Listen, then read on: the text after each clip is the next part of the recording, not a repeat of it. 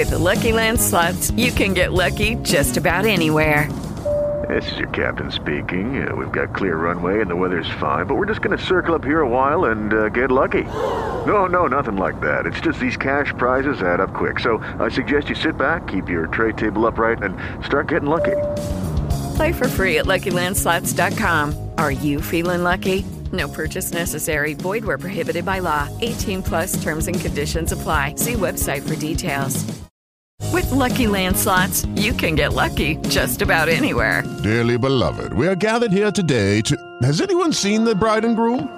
Sorry, sorry, we're here. We were getting lucky in the limo and we lost track of time. No, Lucky Land Casino, with cash prizes that add up quicker than a guest registry. In that case, I pronounce you lucky. Play for free at LuckyLandSlots.com. Daily bonuses are waiting. No purchase necessary. Void where prohibited by law. 18 plus. Terms and conditions apply. See website for details. Estás escuchando Castillón Confidencial. Ya está aquí este espacio libre de información confidencial. Gracias por estar ahí, por ayudarnos a través de iVoox y, y de vuestras donaciones, por apuntaros, sumaros a la familia del canal de YouTube.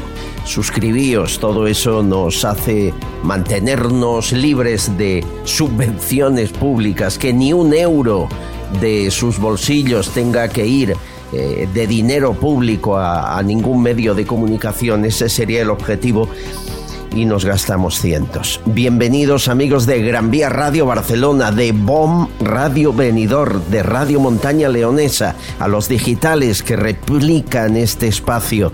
H50, el catalán, el cierre, eh, y gracias por seguir ahí. Les voy a dar un teléfono, un eh, teléfono muy sencillo, es un WhatsApp para que dejen en buzón de voz lo que quieran, opiniones, eh, consultas, preguntas, lo escuchamos todo. 649 532 435 649 532 435 Estaremos encantados de escucharles. Tenemos mucha información confidencial que explicarles. Empezamos. Estás escuchando Castillón Confidencial. Ya no queda nada para que la ciudadanía vuelva a ejercer su derecho al pataleo. Ya no queda nada para demostrar que Tezanos malversa dinero público. Prepárense que ya no queda nada, amigos. Pero está ocurriendo algo que nos parece gravísimo. Y es que eh, los lugares donde se sabe que, que va a cambiar la, va a dar la vuelta a la tortilla, que van a cambiar el signo electoral, eh, están colocando amigos a manos llenas. Esto es un clásico. Sucede cada año, especialmente en municipales o autonómicas. Los lugares, ciudades, pueblos, donde se sabe que van a perder los que ahora gobiernan, se da mucha prisa antes del día electoral para colocar a los suyos. Y los suyos son los afines, a los que deben un favor, a los que son familia, que también los hay.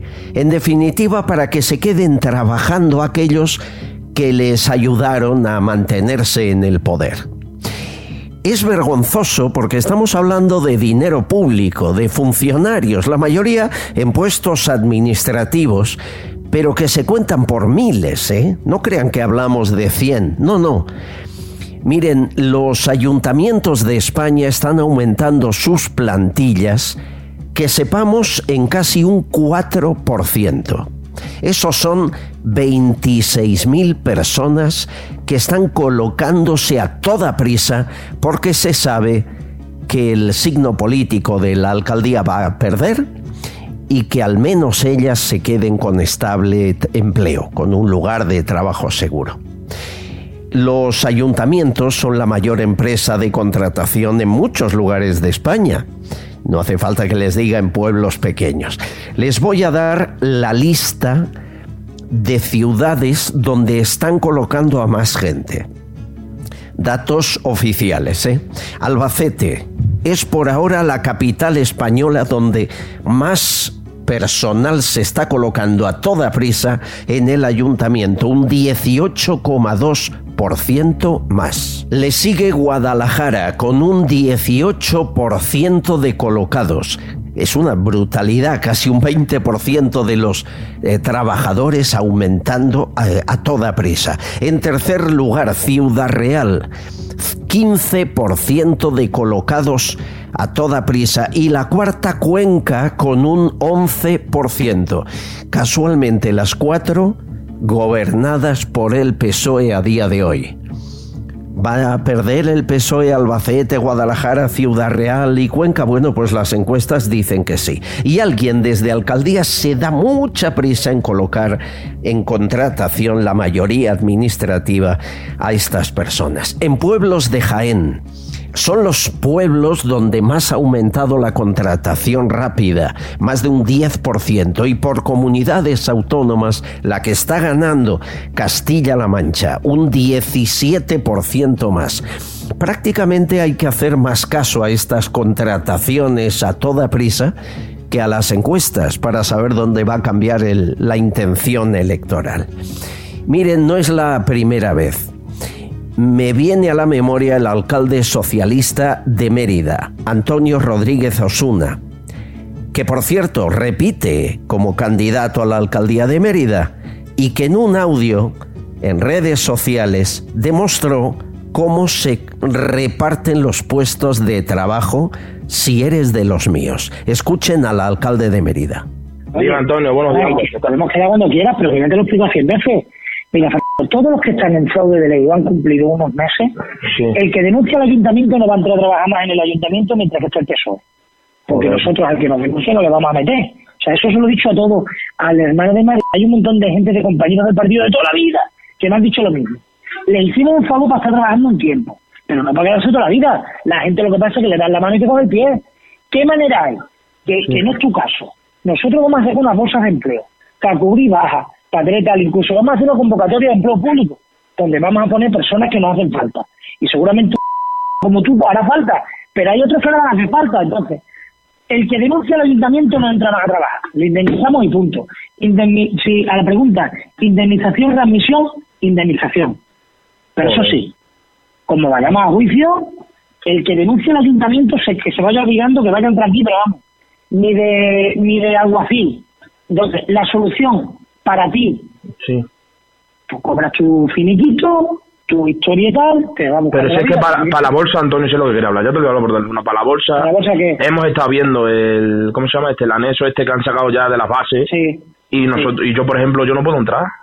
Porque está, trabajando, porque está trabajando ya dos años en el ayuntamiento, la cláusula que hay, ahora te la paso. Vale, pero escúchame. ¿Qué es lo que te, lo que te, dime? Bueno, pues eso podría hablarlo yo ahora con, con eso lo podría hablar yo con personal. ¿Vale? Sí. Es que claro, han puesto una cláusula Esto que la ya lo hablaré yo que- con personal. Ellos quitan, ellos ponen, ellos colocan, ellos despiden. Si eres de los míos, tienes trabajo en el ayuntamiento. Si no, a la calle. Señores, hay 26.000 sueldos y va para, para 30.000 que vamos a pagar, gane quien gane, en esas ciudades y municipios de toda España. Estás escuchando Castillón Confidencial. Pide Taxi, la mayor flota de taxis de España. La rapidez y calidad del servicio está garantizada. Sigues el trayecto del taxi que has pedido sobre el mapa hasta que llegue a recogerte. Infórmate en pidetaxi.es y descárgate su aplicación. Garantizan el precio máximo de tu trayecto y puedes pagar con su aplicación con total seguridad. Descárgate la aplicación de Pide Taxi. Nuevo caso de secuestro de menores por parte de una madre que ha podido llevarse el niño a Ucrania. Nos cuenta detalles Serafín Giraldo, inspector de policía, portavoz de H50. Hola. Muy buenas, Albert. Tenemos un nuevo caso de secuestro de menores ocurrido hace dos días, el pasado, el pasado fin de semana. En principio se trata de una madre de nacionalidad ucraniana quien ha sustraído del hogar a su propia hija, Emily Vaquero Palí, de dos años. En este momento la están buscando todas las fuerzas y cuerpos de seguridad, también a nivel europeo. Esta mujer, esta madre, vivía junto a su esposo. Parece ser que estaban en trámites de separación. Ella es nacionalidad ucraniana, él es español y eh, puso la denuncia debido a que había hecho las maletas y posiblemente el peligro de su vida sea que vuelva a su país de origen, es decir, a Ucrania. En España sufrimos un secuestro de un menor al día. Estos son los datos y además son fácilmente consultables. Unos 283, casi 300 casos que se produjeron en 2022. Ha subido muchísimo el secuestro de menores. Hay casos muy llamativos y muy conocidos, por ejemplo el caso de Juana Rivas, el caso de las madres de infancia libre. Este tipo de secuestros son despiadados. Eh, la verdad es que se preocupan poco por los hijos. Parecen posesiones. Y estas son las conclusiones que podemos, que podemos sacar. Los niños se están utilizando como moneda de cambio para hacer daño siempre al otro progenitor, sea el padre o sea la madre quien los sustraiga. Se conciben a los niños como una posesión, como objeto. Realmente no deberían tener la paternidad este tipo de padres que sustraen a sus propios hijos.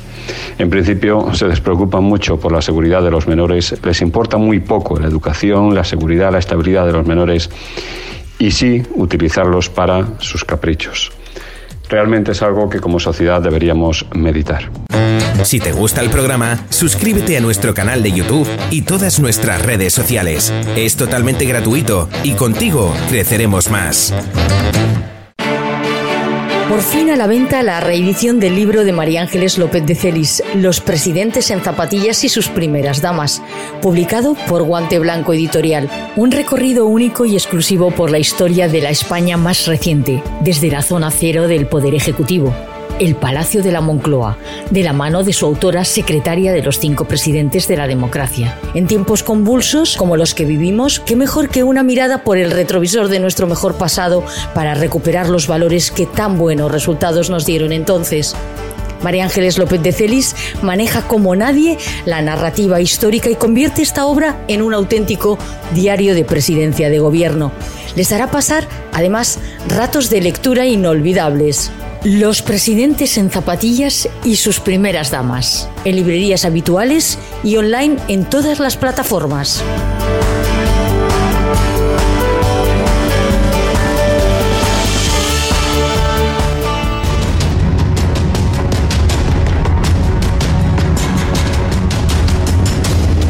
Mucho análisis, último día de encuestas, eh, muchas mentiras por parte de la encuesta oficial que parece ya malversación de fondos públicos y muchos nervios. Empezábamos programa explicando que al menos 26.000 personas se están colocando a toda prisa en los ayuntamientos de España, sobre todo los que van a cambiar de signo político. Ciudades como Cuenca, Ciudad Real, Guadalajara o Albacete están aumentando el número de sus empleados públicos en casi un 20%. Eh, lo de siempre, colocar a los amigos antes de irte y que quede o el familiar o el colega al que le debes un favor. Es muy triste, pero así es la política, a veces el único empleo para algunos. Mi querido Fran Nervías, ¿cómo estás? ¿Qué tal, querido? ¿Cómo va la vida? ¿Qué tal, Albert? Muy bien, aquí estamos un día lluvioso por Sevilla. Bueno, Me alegra, eso es un buen día, que sea lluvioso, es maravilloso en Sevilla. Oye, eh, eh, no debería ser así, ¿no? Es decir, que muchos pueblos de Jaén, el ayuntamiento sea la empresa principal y ahora vayan corriendo a colocar a los suyos porque cambia el partido. Acabaremos pagándolo todos, ¿no? Sí, la verdad es que lamentablemente no es la primera vez que, que vemos, sobre todo es un clásico en gobiernos locales de, de, izquierdas y por tanto son socialistas, por eso muchas veces hablamos los de socialistas. Que, socialistas, me gusta. Socialistas. Claro que lo que hacen es básicamente, oye, puede haber un cambio de signo, pues voy a colocar a los cuatro amiguetes, los cuatro familiares, mientras hay el cambio de gobierno, reordenan, reorganizan, pues mira, estás ahí unos cuantos meses y hasta se han dado casos de funcionarios interinos que los han puesto rápidamente como funcionarios por la cara, vamos. De verdad, el que está pasando una oposición y lleva años de funcionario, eh, qué cara se le queda, ¿no? Al ver que dando codazos, metiéndose en política, uno alcanza la cota que quiere con mayor rapidez. Cipri Pernas, ¿cómo estás querido Cipri? ¿Cómo va la vida? Buenas tardes desde la montaña leonesa, desde Boñar, la capital del Porma, León. Pues aquí pasando incluso hasta frío, fíjate. No me digas, ¿que ha nevado en el Pirineo ahora que no hace falta o qué? Pues casi, casi. En estos últimos días, estas semanas pasadas, cayó una nevadita ahí en el puerto de San Isidro, que la verdad es que no duró mucho tiempo, pero lo que necesitamos, y pienso que en todo el país, es agua, agua para llenar los embalses. Sin duda. Yo quiero hablar de Bertín Osborne, lo que ha ocurrido con Bertín. Señores, en los últimos días eh, los titulares de prensa son brutales porque Bertín Osborne se ha hecho una foto y ha acudido a un acto del PSOE en Alcalá de Guadaira. Y se le ve a él junto a la alcaldesa de Alcalá de Guadaira, eh, Ana Isabel Jiménez, en el acto de presentación de candidaturas el debate publica el viaje, el viraje político de Bertín Osborne de votar al PP a hacer campaña por el PSOE. El mundo, Bertín Osborne se viste del PSOE allí donde quiere convertir su finca en un hotel. Voz Populi, el cinturón rojo de la Sevilla rica. Así es la línea de defensa del PSOE frente a Juanma Moreno el día 28. Y así podría seguir, ¿eh? Eh, Bertín Osborne apoya al PSOE al menos en lo local, dice el 20 minutos, entra en campaña ya. Bueno. Eh, le hemos eh, llamado a Bertín, que es amigo, y le hemos preguntado qué pasa. La, la, información es muy simple. Bertín Osborne tiene una propiedad en Alcalá de Guadaira, plató del programa Mi casa es la tuya, que se llama Hacienda San José, y que conduce él eh, y que le cuesta un montón de dinero mantener la hacienda. ¿eh? Estamos hablando de 2.100 metros cuadrados, 41 hectáreas de prados, 8 de olivares, pues eso vale mucho mantenerlo. De manera que se le ha ocurrido hacer un hotel, más allá de que sea rodaje de, de su serie de televisión, cosa que también le ayuda a pagar gastos. Bien, pues, eh, y es amigo de la alcaldesa. Y la alcaldesa le dice, oye, vente a la presentación de candidaturas, va y se hace una foto. No era un meeting, pero lo parece. Le hemos preguntado a Bertín qué tiene que decir respecto a estos titulares y ha tenido a bien eh, dejarnos varios buzones de voz en mi móvil que me permite publicar, porque le he pedido permiso. Aquí no hacemos trampas, esto no es sálvame. Escuchen, Bertín Osborne se defiende. Albert, estoy harto de esto, de verdad. Estoy tan aburrido que uno hace lo que hacen cientos de personas y ahora me cuentan a mí esta milonga. De verdad, estoy hasta las pelotas de esto. Y además, no tengo por qué justificar el, que vaya yo a un, que además no era un meeting, era, un, era la presentación de la campaña de una alcaldesa a quien conozco poco, pero conozco muchísimo a un teniente alcalde que me pide que vaya. Y es amigo mío. Si me lo hubieran pedido de otro lado, hubiera ido también. Yo no tengo problemas para ir a, ver a quien sea. Esto es una gilipollez, de verdad. Estoy harto, estoy harto. Uno, uno, coño, hace las cosas como las hacen cientos de españoles todos los años. Entonces yo vivo solo, en esta casa que es inmensa, que cuesta trabajo mantenerla, joder, sobre todo en años malos. Y se me ocurre eh, pedir una licencia para, para, para, que alguien opere esto como un hotel y yo quedarme, y yo quedarme aquí, además, con una zona de la casa. Joder, pues uno pide la licencia como la pide todo el mundo. ¿Qué tendrá que ver eso con que yo sea amigo del teniente alcalde de mi pueblo, en donde llevo 32 años, y que me pida que le acompañe en la presentación de la candidatura, pues voy, ¿por qué no voy a ir? Además, la, invitación que me hicieron fue un mes antes, yo ya un mes antes había dicho que iba. Joder, es que, es que de verdad, macho, de verdad, qué coñazo. Te pido opinión, Fran Hervías, tú que eres consultor político. ¿Ha cometido algún error, Bertín?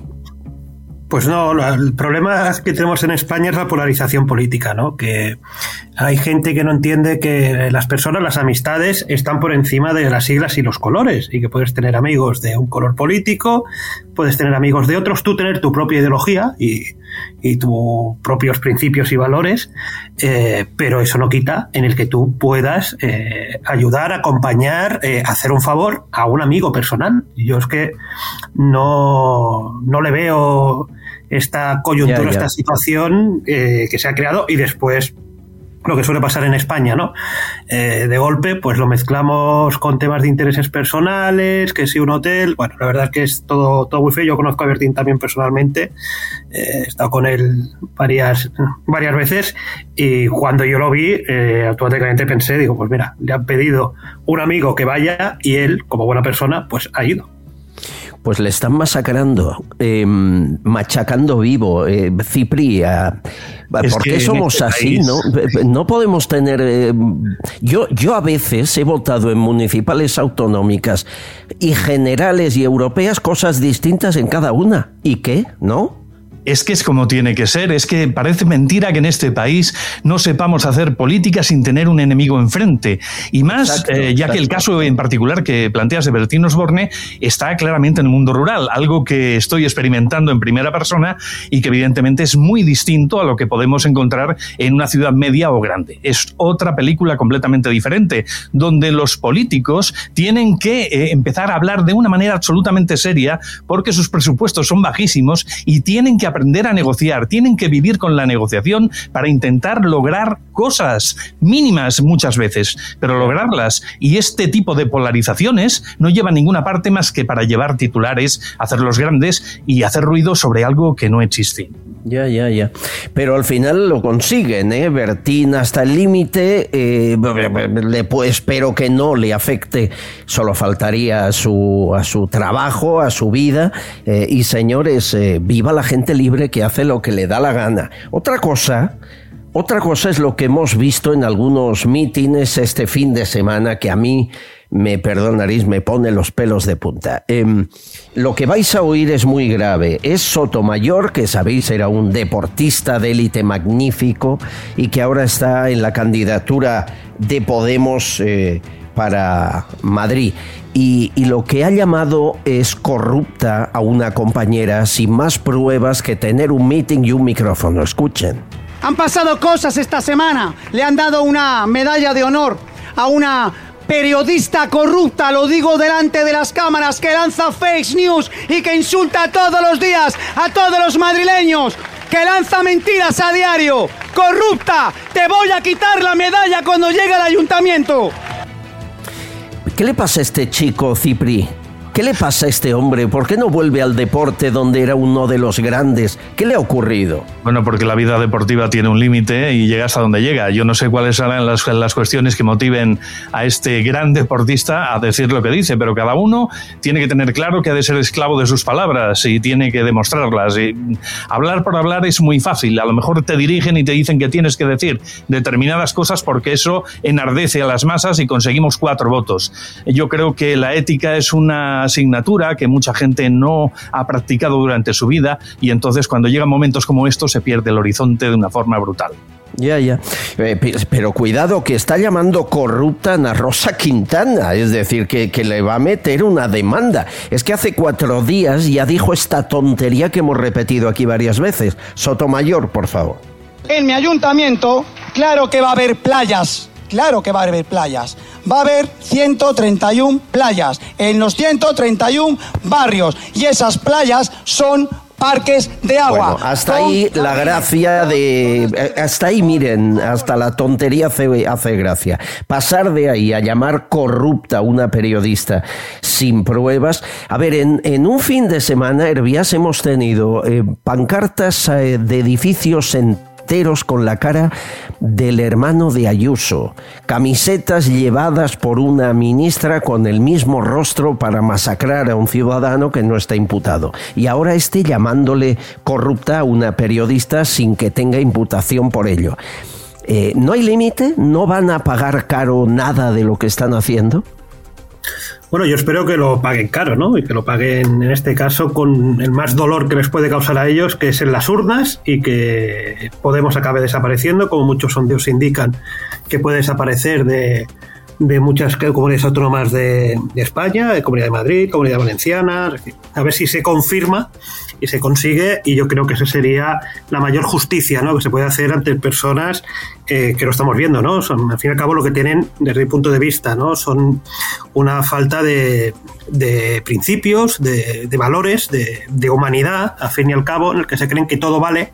Ahora bien, cuando a ellos se les ataca mínimamente políticamente, entonces rápidamente eh, se hacen los dignos ¿no? y se ponen en plan, en plan víctima. Pero esto es algo que por desgracia se ha visto siempre ¿no? en, la izquierda de, nuestro país.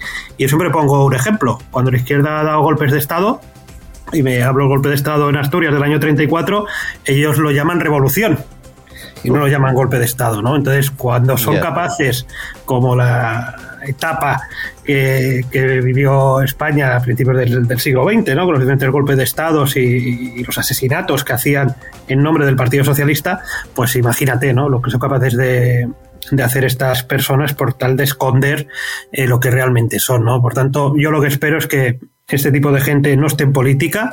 Eh, un representante público tiene que estar a la altura de lo que es España y lo que son los españoles. Tiene que tener una serie de conocimientos, pero sobre todo de valores humanos, que en muchas zonas de la izquierda pues no, pues no lo encontramos. Así que yo espero que este próximo domingo, eh, con la fuerza del voto, con la fuerza de la democracia, eh, le podamos dar, iba a decir, le podemos decir adiós, muy buenas y hasta nunca. Eh, amigos, tengo mensajes de muchos de los oyentes a través de diferentes plataformas de iVoox, del canal de YouTube, del teléfono directo, el 649 532 5. Eh, por, ejemplo, Virginia dice, estupendo programa, quiero enviar un abrazo a Daniel Esteve de Desocupa. Le tuvimos el otro día por aquí cuando eh, Belarra dijo que le metería en la cárcel. Eh, dice, con la ley en la mano, devuelve los hogares a sus legítimos dueños. Sin embargo, Belarra, no la llamó ministra porque no se lo merece, vive de los impuestos, entre otros a los que les ocupan la, la casa. Eh, ¿Qué ascazo este gobierno Frankenstein? La que has liado, Sánchez. Bueno, de, Daniel Esteve tengo varios que ya le pasaré a Daniel, eh, pero la mayoría no, no se entiende la actitud. Dice César, Belarra quiere meter a Desocupa en la cárcel y igual termina entrando ella por lo de la camiseta, la foto. JM, gracias Desocupa, sois la puerta, la, la punta de lanza, menudo gobierno de dibujos animados. Severiano, cada estado tiene los políticos que se merecen, no son más que la representación de la sociedad española actual. Así los hemos votado. Eh, y me dice Zenaida, estas elecciones van a tener mandanga, solo será en Melilla, se refiere al, al pucherazo. España también felicita a Daniel Lacalle por su comentario el otro día aquí. Eh, y tengo alguno más. Elena Neira, el pucherazo en Melilla será eh, esto es fuerte, dice, igual es para que Marruecos se quede con Ceuta y Melilla y más adelante ya probamos con Canarias. Por favor, espero que no, espero que no. Eh, Nexus 1811 me cuenta que la camiseta de Belarra y la pancarta del hermano de Ayuso, nadie muerde la mano que le da de comer y menos la prensa, que depende de subvenciones para subsistir. Se refiere a que ha habido poca repercusión en medios generalistas de estos dos hechos. Diana, la actitud chulesca y mezquina de Belarra no tiene parangón. Un político tiene que dar ejemplo. Bueno, y nos felicita mucha gente por, por este espacio. Cipri, ¿tú qué edad tienes ahora? Pues yo tengo 60 añitos de nada. Pues es que tú y yo hemos vivido otra clase de, políticos en este país, ¿verdad? Pero, vamos, desde el ayuntamiento a la comunidad que sea al, al Congreso. ¿Qué ha pasado que ha degenerado tanto esta profesión? Yo creo que es una mezcla mm, en gran parte de que no hemos practicado la inteligencia emocional y esa otra parte de ética que es necesaria para que uno tenga siempre claro cuál es el horizonte y los límites que puede y no puede pasar. No todo vale. En política, por supuesto, parece ser que sí, pero en la vida real y en la que tenemos cada uno de nosotros en nuestra casa, con nuestros amigos, nuestras familias, nuestros vecinos, sabemos perfectamente dónde están los límites para que las cosas estén equilibradas. pues eso no. tenemos que trasladar al resto de, la vida. Sí, sí, hay, mucha gente, eh, bueno, hay alguna candidatura por ahí de vamos a hacer que la política se gestione igual que una empresa. Pues a lo mejor es lo que hace falta, ¿no? Eh, porque la ideología ha llevado a, errores muy graves. ¿Es eso posible, Frank? Que la normalidad de cualquier eh, empresa con mil empleados se pueda llevar a la política y a gestionar el dinero público? Bueno, hay dos, hay dos aspectos, ¿no? Una es la parte de los políticos, es decir, los, los representantes institucionales, que son los de perfiles ideológicos. Normalmente los partidos buscan que sean personas 100% de partido para que participen más que pensar en el sentido, y me explico, de que no puede haber un salto en la disciplina de voto, como algunas veces eh, ocurre, que crea pues, después graves crisis internas de partido, que los medios también amplifican, entonces eso hace que los partidos se, se blinden y hagan que las listas que elaboran sean de personas que claramente eh, sean leales, ¿no? feligreses de esa formación política Después está lo, para mí lo más importante, que es cuando confeccionas gobierno. Cuando confeccionas gobierno. Lo primero que has dicho lo hacen todos, ¿eh? sí, sí, todos, el, líder busca gente afín, no busca el más listo, el más inteligente, el más preparado. Y eso es un problema, porque gente afín, vale, sí, pelotas que te hacen el síndrome de la Moncloa. ¿Y el segundo cuál sería? El segundo es cuando se confeccionan los gobiernos. Y aquí es donde viene lo importante. Ahí es donde tienes que poner a los mejores, es donde tienes que poner a los buenos gestores, a la gente mejor preparada, a la gente que realmente sabe gestionar. Y ahí sí es verdad que en la mayoría de los partidos buscan esos, esos perfiles. Es decir, tener gente que esté preparada. ¿Por qué? Porque tú en un cargo de gobierno, si esa persona te falla y no te es leal, es decir, no vota lo que tú quieres, lo puedes destituir y lo puedes cambiar. Pero alguien, si tiene su acta, no lo puedes hacer. Por eso que haya esa dualidad ¿no? a la hora de, de, gestión de un partido político, los que van a un gobierno o los que van a apretar un botón a la hora de votar. Sí, pero yo, yo recuerdo, eh, seguro que vosotros también, primer gobierno de Sánchez. Oye, Nadia Calviño era alguien muy respetado en Europa, vino a, al gobierno perdiendo dinero. Pedro Duque, por favor, el astronauta. Marlasca, cuidado que era el juez estrella que había luchado contra ETA. Margarita Robles. O sea, había grandes nombres. Pasados cuatro años, ¿qué quedó de eso? Nadia Calviño parece eh, abducida por la secta de Sánchez, es capaz de mentir igual que él. Margarita Robles baja la cabeza y permite que el CNI le cambien lo que quieran. Marlasca ya ni hablamos de Marlasca. Eh, el resto se han ido o han huido por piernas como Pedro Duque. O sea que al final buscas talento, pero si el jefe es lo que es, ahí no hay mucho que rascar. Estás escuchando Castillón Confidencial Sucesos, entrevista, debate.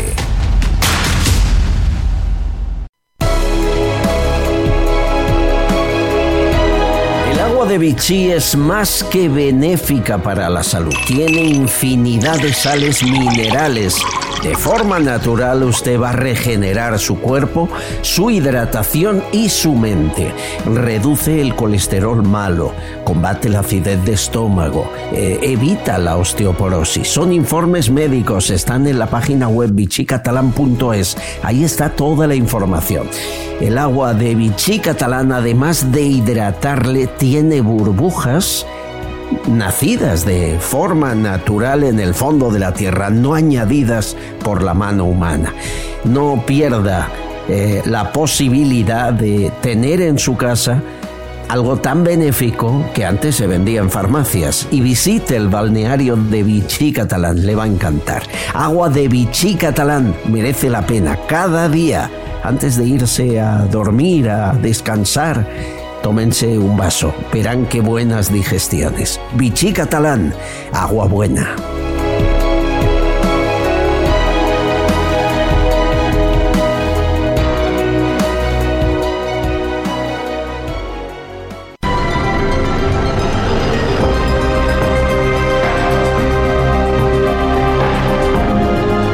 Estás escuchando Castillón Confidencial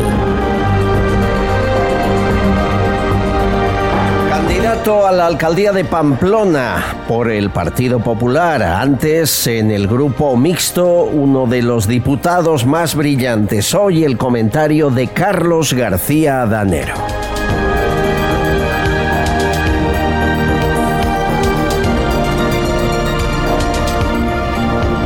Hola Albert. Pues el próximo domingo hay elecciones y en estas elecciones pues eh, habrá que elegir si seguimos con el sanchismo o empezamos a acabar con el sanchismo. Yo espero que la mayoría de los, de los ciudadanos en España quieran acabar con el sanchismo.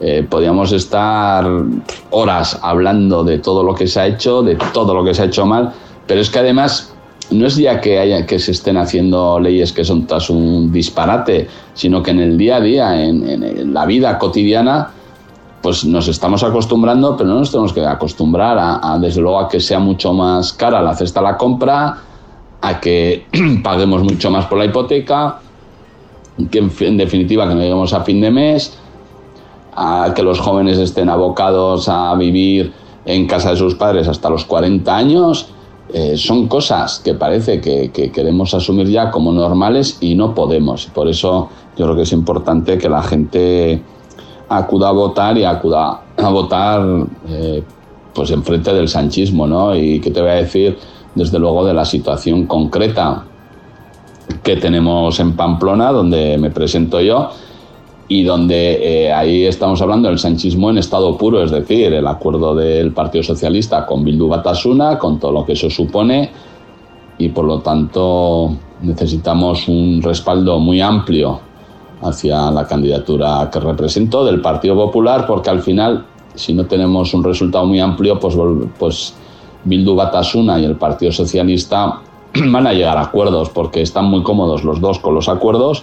Uno está sacando todo lo que todo lo que quería, desde el acercamiento, el blanqueamiento, etcétera, y, el recochineo de presentar a los etarras en las propias listas, y el Partido Socialista por estar, y Sánchez por estar un día más en la Moncloa, les ha dado todo y les va a seguir dando todo. Por lo tanto, espero que el domingo empecemos a darle vuelta al sanchismo y sea el principio del fin del sanchismo.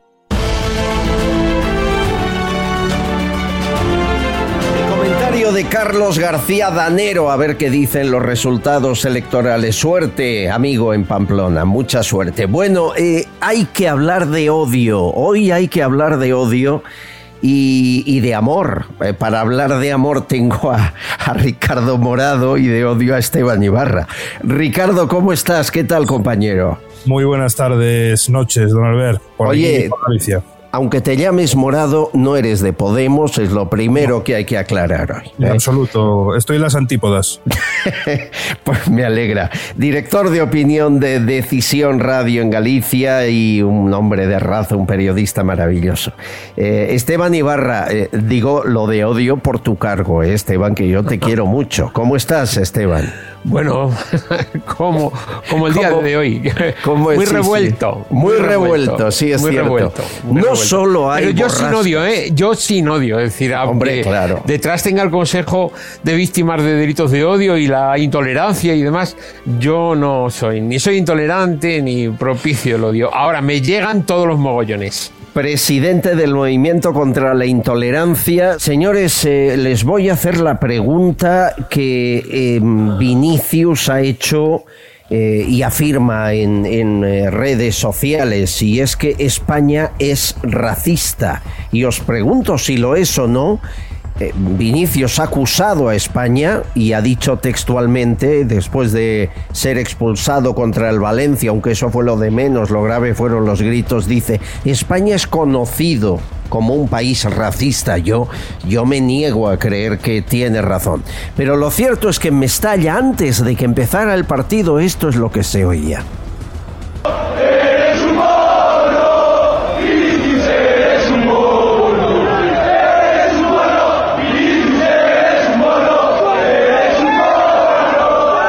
Cientos, no la mayoría, pero cientos. Y gente muy joven, ¿eh? que sorprende ver a gente tan joven con tanto odio. Esto era en las puertas mientras entraban en Mestalla. Luego, durante el partido, siguieron los gritos.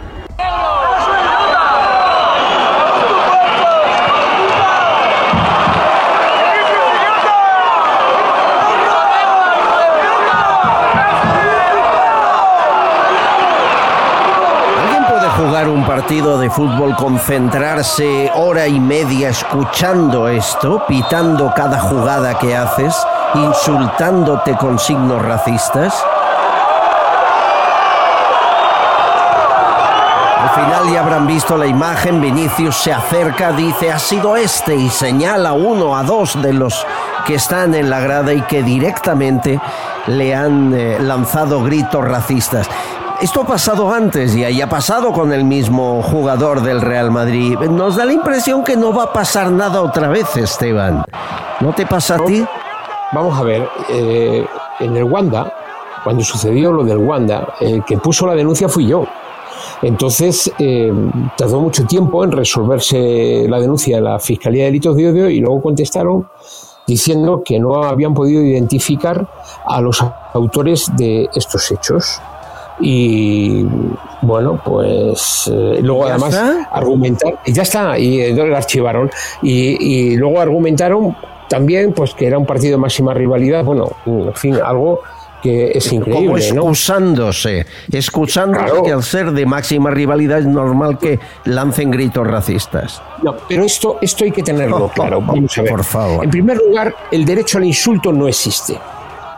Y quiero anticipar algo que acabo de acordar pues hace eh, unas horas con la Asociación de Futbolistas Españoles. O sea, nosotros vamos a presentar, estamos preparando ya eh, la denuncia por estos hechos en Valencia, porque esto es un delito. La gente tiene que saber que esto es un delito, un delito eh, que daña la dignidad de una persona por motivos racistas. Con lo cual, lo que hay que hacer es depurar esas responsabilidades, o sea, identificar a los autores, que son muchos, por un, eh, no pasa nada.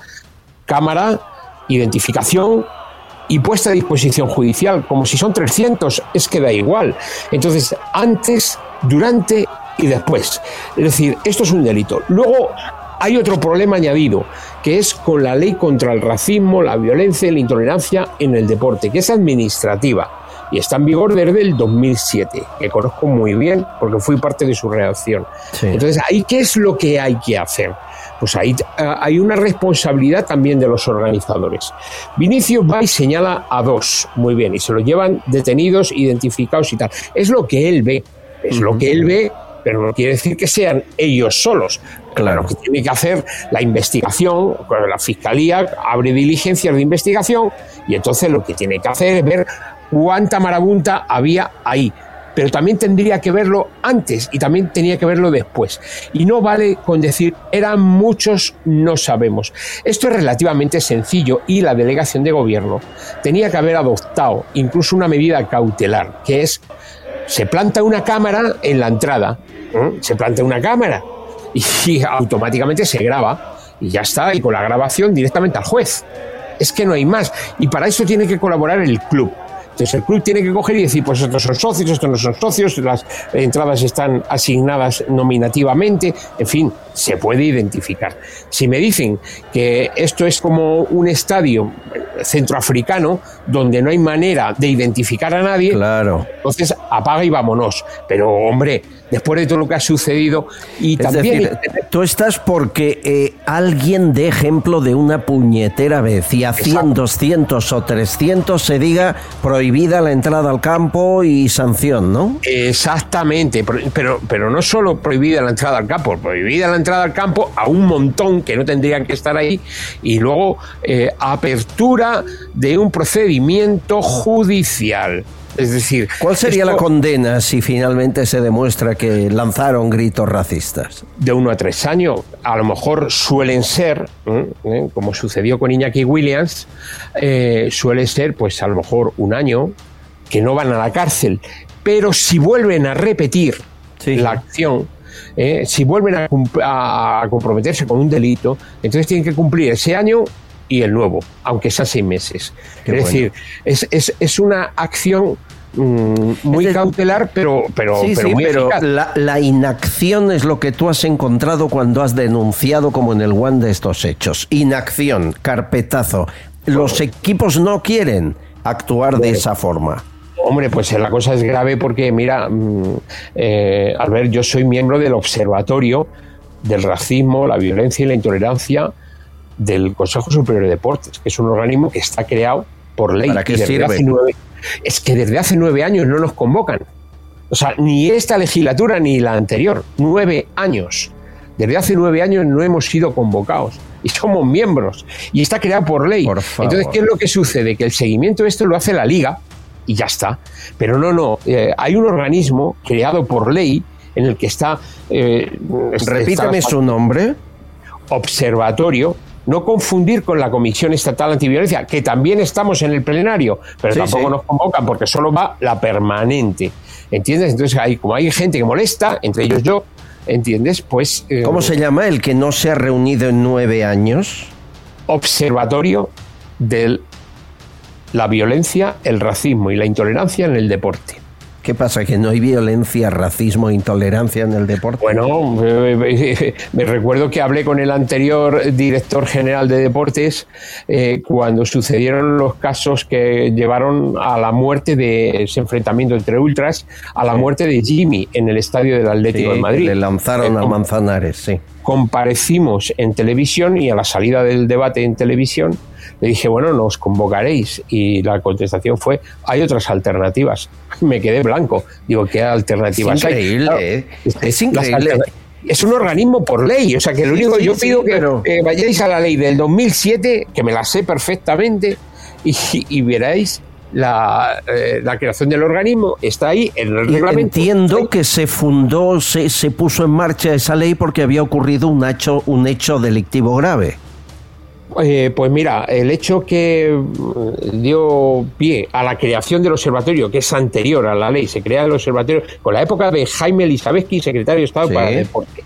Bueno, se crea el observatorio, trabajamos sobre la ley, mm, se lleva la ley, se aprueba, era la vicepresidenta María Teresa Fernández de la Vega, muy bien todo, ley, reglamento, y luego ya a partir de ahí, cuando hay que empezar a la dinámica de aplicación, ya se disuelve con Soler, el, el nuevo secretario de Estado o, o director, no me acuerdo qué era, era eh, Albert Soler. ¿eh? Entonces, ese ya no, ya no nos convocó hasta hoy. Hasta hoy. Luego llegó Rajoy, tampoco nos convocó, y luego llegó Sánchez, tampoco nos convocó. Entonces, eh, ¿qué es lo que da lugar a la ley? Pues los insultos racistas precisamente de Eto. ¿Eh? Cuando ahí voy, ahí voy. insultaban a Eto. Sí, ¿eh? por lo mismo, sí, sí. Que sí, sí. que sí, que, que te puedo dar pelos y señales porque soy yo el que habla Es con increíble, pero eh, eh, y es, se lo es digo. brutal. Eh, Ricardo, ¿te das cuenta? Es decir, insultos a Eto. Se crea eh, por, por ley el Observatorio contra la Violencia, el Racismo, la Intolerancia en el Deporte y han salido en la foto y en nueve años ni una sola reunión, ni una convocatoria. Nada. Eh, eh, Yo creo que el, que el problema aquí es, está en, en la laxitud de la aplicación de la, de, de la ley. ¿no? El- La ligereza con la que se producen estos, estos hechos se, se fomenta a través de esa sensación de, de impunidad. de- de todos Totalmente. estos- De todos, estos personajes, por llamarlos de alguna manera mínimamente. Pero saben que no les van a tocar un pelo, que ni una multa, que no va a pasar nada, que puede llamar hijo de a quien quieran, que, que no importa, es, es tremendo. Eh, Qué manera de marear la perdiz, de, de, de engañar a, a los ciudadanos, a la prensa. Eh, casi 10 años sin reunirse una sola vez el observatorio para, para cubrir el expediente y carpetazo que ahora ya creerán que lo hemos resuelto. Venga, pa'lante. Qué pena, Esteban, qué pena. Pues, pues sí, la verdad que sí. Además, ahora mismo eh, todo el mundo está muy escandalizado por los hechos, pero eh, bueno, que este año me parece que eh, se han producido. Nosotros hemos denunciado en un par de ocasiones, ahora es la tercera, pues en total nueve o diez que ha habido.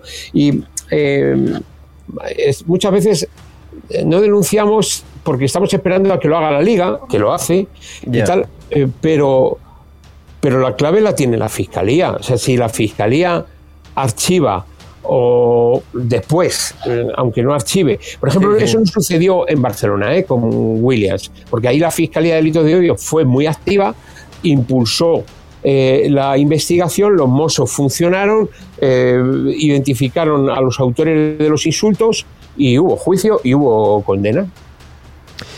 Y ya Eh, está, es, es- es que no hay más medicina. Aunque sea de uno a tres años, algo hay que hacer, no se puede permitir. Yo os hacía la pregunta, te la repito a ti, Ricardo Morado. ¿España es un país racista? Yo quiero pensar que, las declaraciones de, Vinicius eh, vienen dadas por, por, la rabia que siente de, que estos hechos se repitan una y otra vez. Yo creo que España no es un país racista. Lo que sí creo es que el racismo existe en España.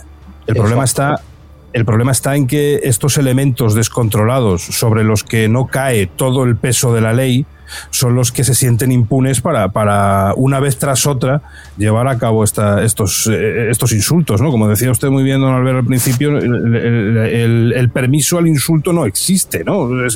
estamos, estamos hablando en este caso de insultos racistas, pero yo que tengo hijos pequeños, en, los campos de fútbol, uno, uno se encuentra a veces situaciones en las que, por las que no querría pasar, ¿no? Que son las que, las que producimos incluso los propios padres al ponernos excesivamente nerviosos en los campos de fútbol de los niños pequeños, así que imagínense lo que sucede en los campos de primera división, cuando hay patente de corso para que cada uno se exprese libremente como si estuviera en la selva eh, con un taparrabos. Así que yo creo que España no es un país racista, pero sí existe el, racismo de España.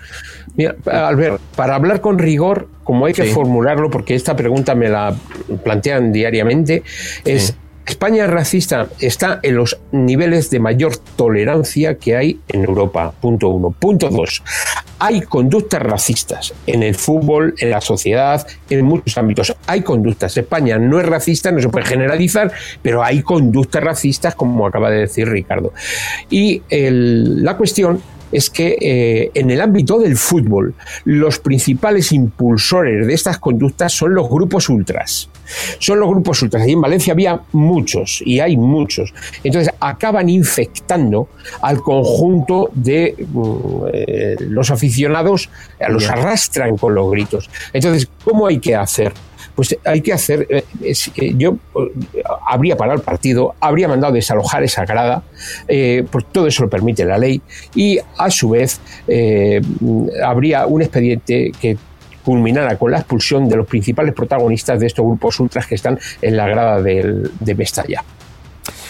Señores, eh, no puede continuar así, eso es lo único que tenemos claros todos. Bueno, tengo mensajes de oyentes. Víctor Aragoneses dice, el dinero público no es de nadie. Eh, ellos sirven eh, como Amancio Ortega y los suyos aplauden como eh, personajes amaestrados. Maite Carreras, lo de Podemos es para meterles en prisión, solo generan odio y enemistades. Hay cierta animadversión a Podemos. Eh, José Luis, eh, recuerda que la última encuesta que que se podía hacer pública decía que quizá no entran en la Asamblea de Madrid Podemos, es decir, que están en horas francamente bajas. Eh, JM eh, eh, siempre tiene comentarios agradables, igual que Pepi. Gracias, Lorenzo Pérez Pesquera. Dice Lorenzo, hace tiempo que no sabía nada de usted. Le felicito por las novedades. Le deseo lo mejor. Muchas gracias. Qué, educada es la gente cuando quiere. Em, eres la alcaldesa, dice JM, eres la alcaldesa que necesita Valencia. Bueno, lo de Irene Montero, ponlo, Guille, ponlo, ponlo. Eres la alcaldesa que necesita Valencia. Una mujer sorda, boyera, feminista, valiente, que no se va a poner de perfil. Eh, dice JM eso. Una mujer sorda, bollera, capaz de beberse una birra de un trago, de apretarse la lata contra la frente y de tirarse un erupto descomunal. Eh, tremendo lo de esta chica Irene Montero. Bueno, y así podríamos seguir escuchando comentarios. La verdad es que la campaña electoral está absolutamente desfasada por parte de algunos. Eh, Hispania dice lo de sorda, lo dirá por el gobierno. No, no, es, es una mujer sorda, pero vamos, poner eso como como un aval de, buena gestora y para llegar a un ayuntamiento como lo de Bollera, que es ya hasta la palabra escandaliza. Pero bueno, eh, oye, que no les digas nada a ellos, ¿eh? que entonces son víctimas de una campaña descomunal de los medios afines, ya sabes. Esteban, tienes tanto que hacer, tanto trabajo que hacer. Estamos, vamos, cada vez... Eh, pienso en ti, digo, pero si, si es que no, no se ha hecho nada para, para poner los límites claros y que el que la hace la pague. Aquí no la paga nadie, ¿no? en, efecto, en efecto, Albert. Yo eh, lo, que creo es que hay que dignificar eh, a una persona. La persona en sí misma tiene dignidad intrínseca, tiene valor, pero eh, los mensajes hay que dignificarlos. Estoy convencido que esa alcaldesa pues tiene un valor cultural importante, tiene una dimensión gestora importante y tal. Entonces, resaltar cosas que no vienen a cuento, que incluso son de la privacidad, pues bueno, que lo haga ella, pero, pero eh, hay que dar los valores más positivos del ser humano. Es que nos está, estamos en decadencia, hay mucha decadencia en la política. Estamos en decadencia. Bueno, hablando de decadencia, me he enterado leyendo un digital estos días que desde el 2015 hasta hoy le hemos regalado a Bildu 50 millones de euros es lo que tiene eh, participar, ¿verdad?, en, la vida pública, dejar el tiro en la nuca para ir a, buscar votos. Pues sí, sí, EH Bildu, que se va, como saben, con 37 etarras a, las listas electorales, eh, le hemos dado de 2015 hasta el año pasado en subvenciones públicas de funcionamiento electoral, que es legal, que no se puede evitar, 50 millones de euros de dinero público, el partido de Otegui. Eh, calculan que el año 2021 el patrimonio de Bildu, patrimonio, edificios locales sobre todo, estaba cifrado en 6,8 millones de euros. Es el balance de, del partido. Entiendo, Ricardo, lo que te está pasando ahora por la cabeza, ¿no? Sí. Lo cierto es que yo no sé cómo se dice, yo voy a poner en relación con el aquel famoso España nos roba, no sé cómo se diría en vascuence, pero, pero vamos, la, traslación, porque estamos hablando, eh, corríjame don Albert, 50 millones de dinero de todos los españoles, ¿verdad? Todos. Todos. es que es ahí donde reside la, hipocresía, parte de la hipocresía de toda, de toda esta gente. Eh, yo creo que para no llegar a este extremo, eh, Bildu debería de estar ilegalizado desde hace muchísimo tiempo. Eh, esa es mi opinión personal. no puede tener, no puede tener cabida en el discurso político de estas elecciones municipales el hecho de estar hablando todos los días de esos 37 candidatos eh, etarras a, las elecciones municipales. Y para que eso precisamente no se produjera, lo más sensato y lo más normal es que ni siquiera pudieran presentarse. Pero estamos en, en, un país en el que el buenismo y el blanqueamiento de las actividades que otrora nos, nos hacían llorar y nos llenaban las palmas de las manos de pintura blanca, ahora eh, prácticamente la gran mayoría de los jóvenes ni siquiera saben quién fue Miguel Ángel Blanco piensan que es un centrocampista de algún equipo de fútbol, eh, cogiendo la, red del tema anterior, y, estamos abocados a que, por desgracia, parte de esos 37 vinculados con el, con el grupo terrorista, pues, pues entren en las instituciones y, de la manera más normal del mundo, cuando no es ni normal ni debería de serlo jamás. Mi querido Ricardo Morado, mi querido Esteban Ibarra, gracias por este tiempo y que fluya la tolerancia y acabe la intolerancia en este país. Un abrazo a los dos. Un fuerte abrazo. Mañana más eh, información confidencial. Gracias por estar ahí, por seguirnos, por ayudarnos. Gracias a cada comentario que realizan a través del de, el canal de YouTube o de Evox, lo leemos todo. Y recuerden, hay un teléfono, buzón de voz, lo que quieran, déjenlo ahí y también le escucharemos a usted. 649 532 435 649 532-435. Gracias por su confianza.